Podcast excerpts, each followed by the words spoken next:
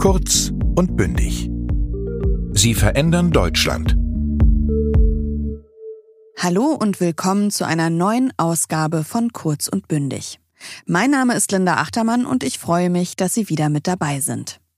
In dieser Folge soll es um ein Reformvorhaben gehen, das verhindern soll, dass der Deutsche Bundestag weiter immer größer wird. Denn das ist derzeit der Fall. Der erste Bundestag, der 1949 gewählt wurde, hatte 402 Sitze. Der aktuelle Bundestag der 20. Wahlperiode hingegen zählt ganze 736 Sitze. Damit hat Deutschland die weltweit größte frei gewählte nationale Parlamentskammer. Und die Tendenz scheint steigend zu sein, wenn keine Reform beschlossen wird. Deswegen gibt es eine Expertenkommission der Bundesregierung, die sich genau mit diesem Thema beschäftigt. Sie trägt den Namen Kommission zur Reform des Wahlrechts und zur Modernisierung der Parlamentsarbeit des Bundestags und unser heutiger Gast ist Teil dieser Kommission. Joachim Behnke ist Professor für Politikwissenschaften an der Zeppelin-Universität in Friedrichshafen. Und er bringt heute etwas Licht in die doch teilweise etwas komplizierte Wahlrechtssituation. Herzlich willkommen. Ja, guten Tag, Frau Achtermann. Wie bereits zu Beginn erwähnt, ist der aktuelle Bundestag der 20. Wahlperiode die größte frei gewählte Parlamentskammer der Welt. Dabei ist das per Gesetz gar nicht so vorgesehen. Nach Paragraph 1 Absatz 1 Satz 1 des Bundeswahlgesetzes sollte die Gesamtzahl der Abgeordneten 598 zählen. Derzeit sind es aber 138 Abgeordnete mehr. Doch wie kommt diese Diskrepanz zustande? Mitverantwortlich ist dafür das deutsche personalisierte Verhältniswahlrecht, wobei mit der Erststimme eine Person und mit der Zweitstimme die Partei gewählt wird. Gibt es hier ein Ungleichgewicht, soll das mit Überhang- und Ausgleichsmandaten ausbalanciert werden. Die Überhangmandate entstehen, wenn Sie in einem Bundesland mehr Direktmandate erhalten, als ihnen dort eigentlich nach den Zweitstimmen zustehen würden. Grundsätzlich haben wir ja ein Verhältniswahlsystem, das heißt, jede Partei würde an für sich so viel Sitze bekommen sollen, wie ihr relativ gesehen proportional zu den Zweitstimmen zustehen. Wenn sie aber eben mehr Direktmandate bekommen in diesen Bundesländern, als ihnen dort zustehen, dann entstehen diese Überhangmandate. Das wird aufaddiert über alle Bundesländer. Da kommt dann durchaus eine erkleckliche Zahl zusammen. Und damit keine Partei dadurch bevorzugt wird, erhalten die anderen Parteien Ausgleichsmandate, so dass am Schluss wieder der Proporz zwischen den Parteien im Verhältnis zu den Zweitstimmen wiederhergestellt worden ist. Doch das erklärt noch nicht, warum der Bundestag immer größer wird. Entscheidend für diese Entwicklung ist die Pluralisierung des Parteiensystems, also dass auch in Deutschland die Volksparteien immer kleinere Gewinne einfahren. Wenn Sie früher die Direktmandate gewonnen haben oder fast alle Direktmandate gewonnen haben, dann waren sie in der Regel eine sehr große Partei, die über 40, 45, möglicherweise 50 Prozent der Zweitstimmen hatte. Die Direktmandate machen ja die Hälfte der Mandate aus, die vergeben. Das heißt, wenn sie eben früher mit 45 Prozent der Stimmen alle Direktmandate gewonnen hätten, dann haben sie nur sehr, sehr, sehr wenige Überhangmandate gewonnen.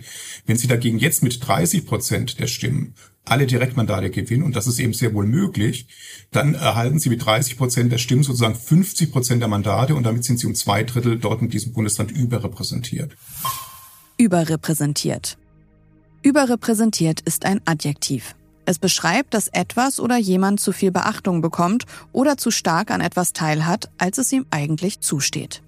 Hier bedeutet es, dass bestimmte Parteien aufgrund der aktuell bestehenden Regelungen zu viele Sitze im Parlament erhalten, als ihnen eigentlich zustehen würden. Und das ist natürlich schon sehr, sehr wesentlich. Das würde im Prinzip ein Bundestag von 1000 Sitzen entsprechen, wenn das in jedem Bundesland im gleichen Maße auftreten würde. Und der Grund, warum das inzwischen möglich ist, warum sie mit 30 Prozent der Stimmen immer noch fast alle Direktmandate gewinnen können, das liegt daran, dass das Parteiensystem immer größer geworden ist. Das heißt, wir haben immer mehr Parteien bekommen und die Stimmen verteilen sich immer gleichmäßiger unter den Parteien. Früher wäre es gar nicht möglich gewesen, mit 30 Prozent der Stimmen alle Direktmandate zu gewinnen in einem Drei-Parteien-System. Dann hätten sie wahrscheinlich fast gar keins bekommen. Aber inzwischen können sie mit 30 Prozent eben so weit vor allen anderen Parteien liegen, dass sie trotzdem immer noch alle Direktmandate gewinnen und dann kommt es zu dieser Überrepräsentation. Doch was jetzt? Dass Reformbedarf besteht, ist klar. Bereits 2020 verabschiedete der Bundestag unter Angela Merkel und der Großen Koalition aus SPD und CDU und CSU ein Gesetz, das den Bundestag auf lange Sicht verkleinern sollte. Es sieht unter anderem vor, die Anzahl der Wahlkreise von 299 auf 280 zu reduzieren. Expertinnen gehen nicht davon aus, dass eine solche Änderung das gewünschte Ergebnis bringen würde. Auch deswegen gibt es die von der Ampelkoalition eingesetzte Expertenkommission, in der auch Herr Behnke mitgewirkt hat. Was muss in Deutschland anders gemacht werden? Und in Bezug auf die Wahlrechtsreform, gibt es da jetzt nur noch den Weg in die Veränderung? Also muss das jetzt passieren? Naja, wenn Sie wollen, dass die Dinge sich ändern, dann müssen sie logischerweise was tun. Also es gibt ja diesen schönen äh, Bonbon von Lichtenberg. Es heißt nicht, dass die Dinge besser werden, wenn sie sich ändern, aber wenn sie besser werden sollen, müssen sie sich ändern. Und äh, genau das gilt natürlich hier. Also wenn Sie das als Problem betrachten, und äh, meiner Meinung nach spricht vieles dafür, dass es ein Problem ist, ein schwerwiegendes Problem sogar, dann bleibt Ihnen ja gar nichts anderes übrig, als in irgendeiner Form eine Reform anzustreben, die dieses Problem beseitigt. Bon mot. Ein Bon mot ist eine Entlehnung aus dem Französischen, was wortwörtlich gutes Wort bedeutet und im Grunde einen auf die Situation sehr passenden Ausdruck bezeichnet. An dieser Stelle passt für Herrn Behnke der zitierte Ausspruch von Lichtenberg perfekt zur Situation und ist damit ein Bon mot. Warum ist denn ein großes Parlament denn überhaupt ein Problem? Also jetzt mal abgesehen von dem finanziellen Aufwand, den es ja bedeutet, immer mehr Abgeordnete auch zu finanzieren und die Belastung für die Steuerzahler und Steuerzahlerinnen. Was heißt es denn auch für die Parlamentsarbeit, wird die dadurch auch behindert? Also erstmal ganz kurz schon trotzdem nochmal zum finanziellen Aufwand. Ich finde, das wird auch immer ein bisschen runtergespielt. Das ist natürlich schon ein Problem. Natürlich sollte uns die Demokratie jeden Betrag wert sein, den sie benötigt. Aber wenn wir wesentlich mehr Geld dafür ausgeben, als nötig ist, ohne die Qualität zu verbessern, dann ist es natürlich schlichtweg eine Verschwendung von Steuernmitteln und das ist natürlich schon durchaus eine schwerwiegende äh, Tatsache. Abgesehen davon aber gilt in der Tat, äh, dass wir gar nicht davon ausgehen, dass der Bundestag dadurch besser wird oder auch nur gleich gut arbeitet, sondern wir gehen eigentlich davon aus, dass er tendenziell sogar schlechter arbeitet dadurch, dass das so groß wird, weil sie brauchen mehr Mitglieder in den Ausschüssen. Es gibt natürlich viel mehr Verwaltungsarbeit, um die alle zu koordinieren, um die alle mit entsprechenden Dokumenten, Unterlagen zu versorgen. Der Abstimmungsbedarf wird natürlich viel, viel höher. Das heißt, die Qualität, also auch die parlamentarische Qualität wird nicht besser, sondern es wird tendenziell sogar schlechter. Wie können diese Veränderungen auf den Weg gebracht werden? Faktisch haben wir eigentlich jetzt nur eine Lösung vorliegen, nämlich die der Ampelkoalition. Es gibt einen zweiten, in Anführungsstrichen, Lösungsvorschlag der Union. Das ist allerdings ein Lösungsvorschlag, der ein gänzlich anderes Wahlsystem vorschlägt, ein Grabenwahlsystem. Das wäre gar kein Verhältniswahlsystem mehr. Darum würde ich das jetzt nicht als Lösungsvorschlag des vorliegenden Problems betrachten. Der geht eigentlich auch nicht auf den Auftrag dieser Kommission ein. Der Vorschlag der Kommission sieht im Wesentlichen eigentlich ganz einfach vor, dass Überhangmandate schlichtweg nicht mehr vergeben werden.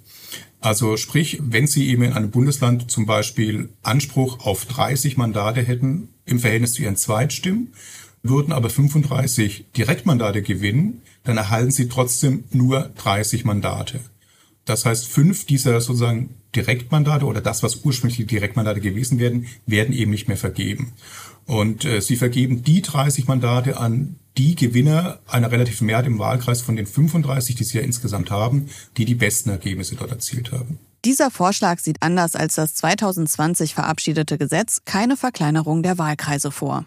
Die Zahl der 299 Wahlkreise würde bestehen bleiben, aber die Überhangmandate würden gestrichen werden. Das heißt, es gäbe Wahlkreise erstmal, in denen zumindest nicht derjenige den Wahlkreis vertritt, der dort die relative Mehrheit an, zwei, äh, an Erststimmen gewonnen hat.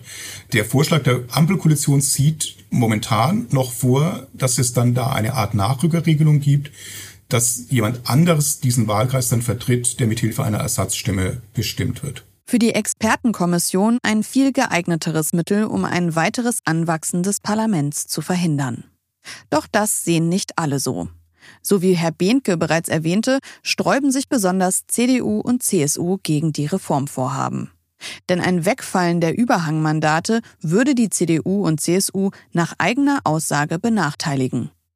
Auf den ersten Blick nicht ganz abwegig, denn gerade Parteien, die besonders viele Direktmandate gewinnen, profitieren von der aktuellen Regelung. Eine Alternative sieht Behnke im Vorschlag der Union trotzdem nicht. Also das wäre ein Grabenwahlsystem, was bedeuten würde, wir würden schlichtweg die Direktmandate gar nicht mehr verrechnen mit den Listenmandaten. Die Hälfte würde eben aller Mandate als Direktmandate vergeben, die andere eben proportional. Das hätte aber zur Konsequenz, dass zum Beispiel der Sitzanteil der FDP und der Parteien, die fast keine Direktmandate gewinnen, halbiert würde, während äh, diejenigen, die viele Direktmandate gewinnen, sogar noch mehr Sitze erhalten würden als bisher möglicherweise. Und äh, das wäre ein völlig anderes System. Das, glaube ich, wird auch nicht würdig ernsthaft erwogen von irgendeiner Seite. Was ist das größte Hindernis bei dieser Veränderung? Wie wird denn entschieden, welche Wahlrechtsreform überhaupt stattfinden würde? Das Wahlsystem ist bei uns tatsächlich lediglich im Bundeswahlgesetz festgelegt. Das heißt, es steht nicht in der Verfassung. Das ist ganz wichtig. Und das bedeutet wiederum, Sie brauchen eigentlich nur eine einfache Mehrheit im Bundestag. Äh, die hätte ja die Ampelkoalition. Insofern, wenn sie sich intern darauf einigen würde, dann würde das schon reichen. Es ist guter Usus, dass man versucht, eine parteiübergreifende Mehrheit herzustellen, also auch die Union zum Beispiel hier mit an Bord zu nehmen. Das dürfte schwer sein, weil, wie gesagt, der Vorschlag der Union so diametral entgegengesetzt ist zu dem, was die Ampelkoalition vorgeschlagen hat. Aber möglicherweise gibt es da noch Kompromisse, keine Ahnung. Usus. Das Wort Usus kommt aus dem Lateinischen und bedeutet so viel wie allgemeine Praxis, also etwas, das immer so gemacht wurde. Hier sagt Behnke, dass die Ampelkoalition sich um eine größere Zustimmung im Parlament bemühen wird, weil das so schon immer gemacht wurde.